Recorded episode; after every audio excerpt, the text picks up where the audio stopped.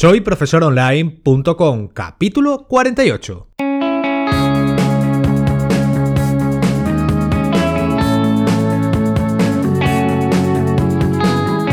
Bienvenidos al episodio número 48 del podcast para cualquier persona que desee compartir sus conocimientos y emprender Internet al mismo tiempo, ganándose la vida con sus propios alumnos virtuales. Ya lo sabéis, mi nombre es Héctor Abril y hoy vamos a darle una vuelta de tuerca a la idea de utilizar una red social como Facebook de plataforma donde formar a nuestros alumnos online. No hay ninguna duda de que Facebook es una impresionante plataforma social, pero ¿podríamos considerarla lo suficientemente flexible para nuestro propósito? Así que en este programa descubriremos cuatro pros y cuatro contras del uso de Facebook para e-learning y veremos con nueve consejos prácticos cómo aprovecharnos de todo su potencial.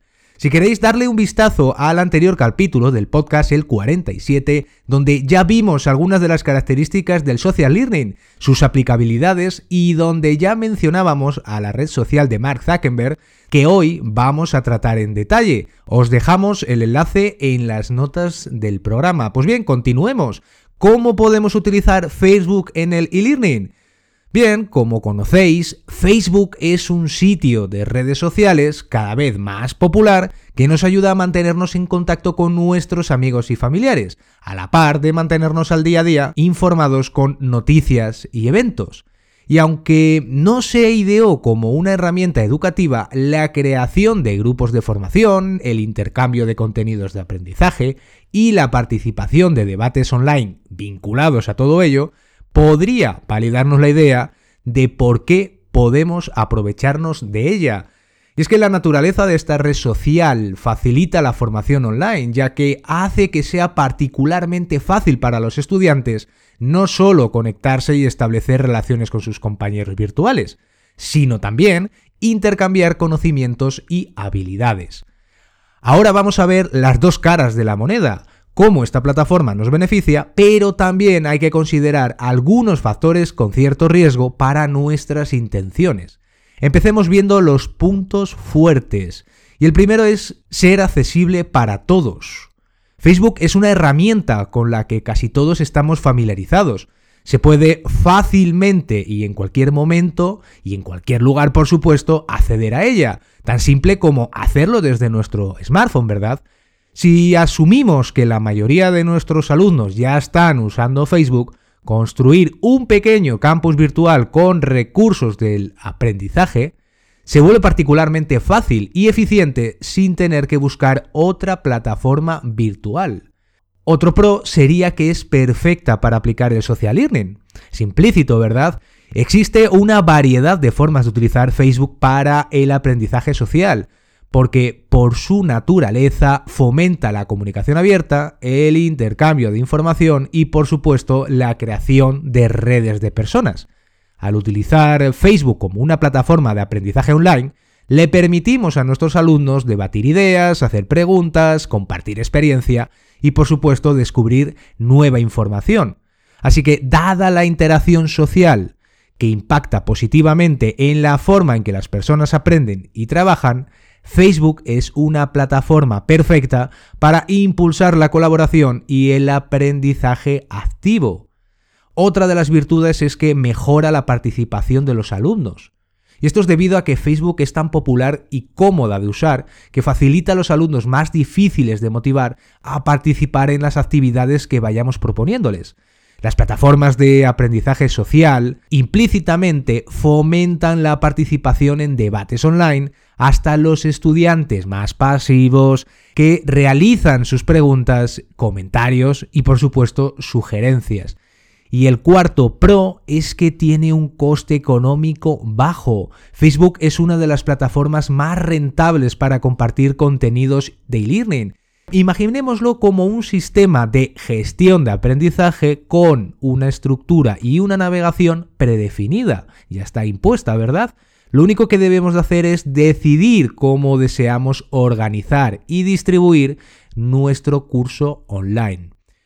Pues bien, después de ver estos cuatro puntos, pasemos a ver los otros cuatro, que son, pues por supuesto, menos fuertes o tal vez débiles que Facebook nos ofrece para el entorno del e-learning. Y uno de ellos es que ocasiona distracción. Y seguramente que en más de alguna ocasión hemos entrado a solo comprobar rápidamente algo. Y antes de que nos demos cuenta ya hemos pasado una hora viendo imágenes, vídeos y otras publicaciones. Desde luego que Facebook tiene potencial para animar a uno de nuestros peores enemigos, la dilación del propio alumno. Es la tentación para nuestros propios estudiantes, por lo que hace que el proceso de aprendizaje sea menos eficaz en comparación con un ambiente más estructurado que probablemente propicia una mejor retención del conocimiento.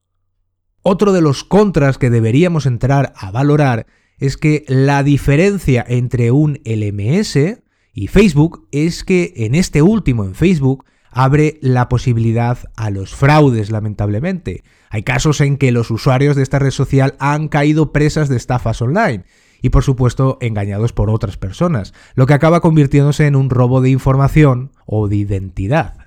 Obviamente no queremos que nuestros alumnos sean víctimas de fraude dentro de nuestro entorno de e-learning, una posible solución podría ser la de educarlos para detectar estos engaños y evitarlos antes de que estos ocurran.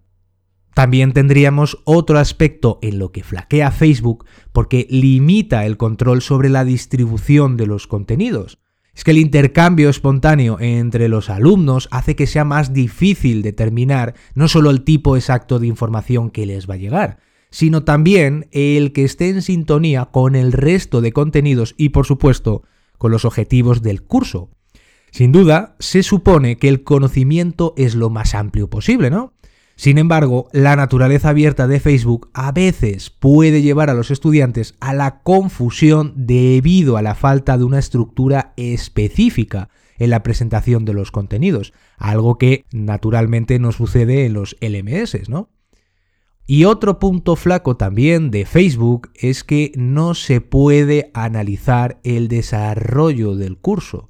Revisar cómo van las cosas durante la realización de un curso es fundamental, es vital, para así evaluar si vamos por el buen camino o necesitamos cambiar algo.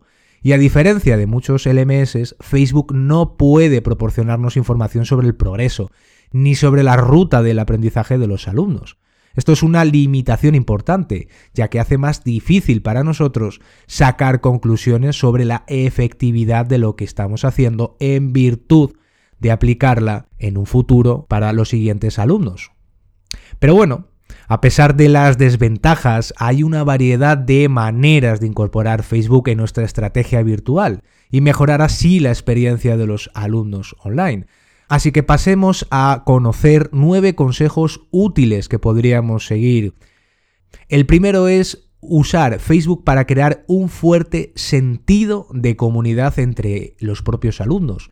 Nuestros alumnos, por supuesto, aparte de ser humanos, son criaturas sociales. Ya sea que utilicemos Facebook como plataforma para enseñar o no, debemos de admitir que el éxito colosal de las redes sociales en general muestra una vez más que las personas disfrutamos interactuando entre nosotros. Crear una comunidad sólida entre nuestra audiencia abre una amplia gama de oportunidades para la participación del alumno. Otro consejo es el de fomentar la relación de igual a igual a través de los grupos. Y es que los grupos de Facebook se pueden utilizar para iniciar debates, compartir comentarios sobre ideas o tareas e incluso para trabajar colaborativamente en un mismo proyecto. Es fundamental así promover la colaboración y el intercambio de información a la par de motivar a los alumnos a ayudar a los demás.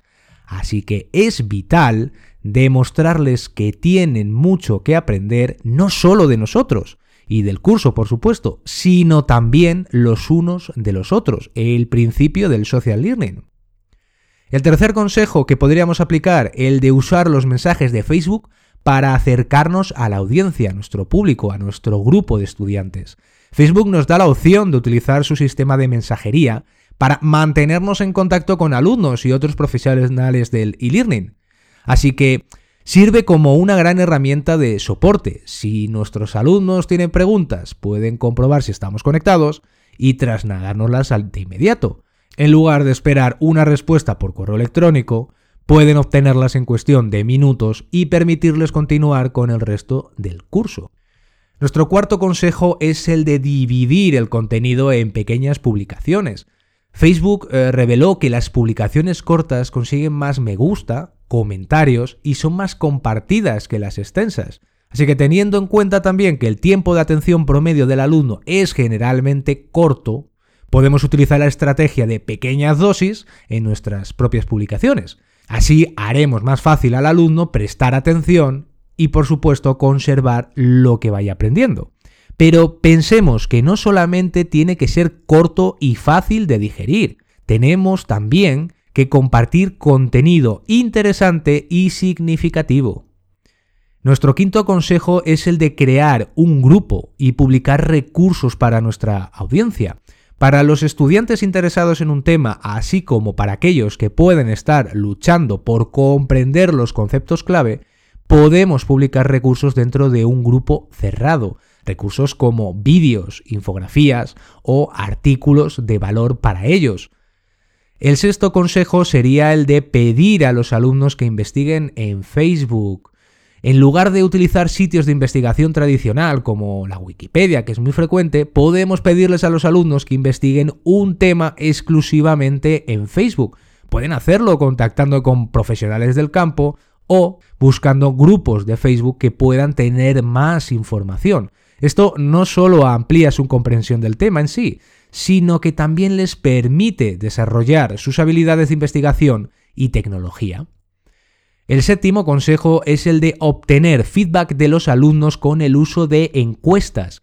Identificar puntos débiles de nuestro curso y por supuesto medir la satisfacción de los estudiantes es fácil con las propias encuestas que nos ofrece Facebook. Podemos crear una encuesta desarrollando una lista de preguntas simples que publiquemos en nuestro muro o en nuestro grupo privado y pedirles a la comunidad que deje su opinión, la cual puede usarse para mejorar la experiencia de aprendizaje e identificar cómo podemos hacer que el curso sea más efectivo para el futuro, para los siguientes alumnos, ¿no?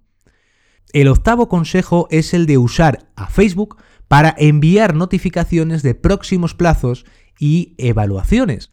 Hay una cierta variedad de maneras para notificar a nuestra audiencia los próximos eventos que se vayan organizando. Podemos publicar recordatorios de fechas relevantes o utilizar los propios eventos de Facebook para informar de, por ejemplo, clases en vivo en las que puedan participar los propios alumnos.